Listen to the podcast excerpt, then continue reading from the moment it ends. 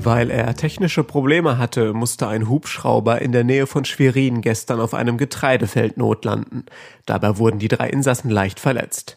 Mehr zu der missglückten Notlandung hören Sie im Schwerpunkt des SVZ Audiosnacks. Mein Name ist Bastian Rabeneck und es ist Mittwoch um 8 Uhr. Zunächst die regionalen Nachrichten. In MV müssen Schüler und Lehrer ab heute auf dem Schulgelände eine Mund-Nase-Bedeckung tragen. Außerdem sollen die Corona-Tests ausgeweitet werden, teilte Ministerpräsidentin Manuela Schwesig nach einer Kabinettssitzung mit Vertretern von Kommunen, Wirtschaft und Verbänden gestern mit. Die Maskenpflicht gilt demnach ab Klasse 5. Damit sind die Grundschulen befreit. Ausgenommen sind laut Schwesig auch die Klassenräume. Individuelle Tagestouristen aus anderen Bundesländern dürfen auch weiterhin nicht nach Mecklenburg-Vorpommern kommen. Damit soll das Corona-Infektionsrisiko angesichts wieder steigender Zahlen in Deutschland niedrig gehalten werden. Bei einem Hubschrauberunglück nördlich von Schwerin sind gestern Nachmittag alle drei Insassen leicht verletzt worden.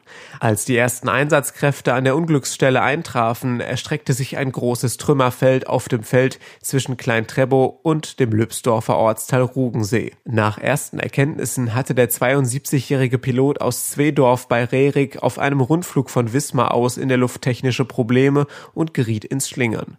Bei dem Versuch, auf dem Getreidefeld nahe Lübsdorf notzulanden, sei die Maschine dann auf die Seite gekippt.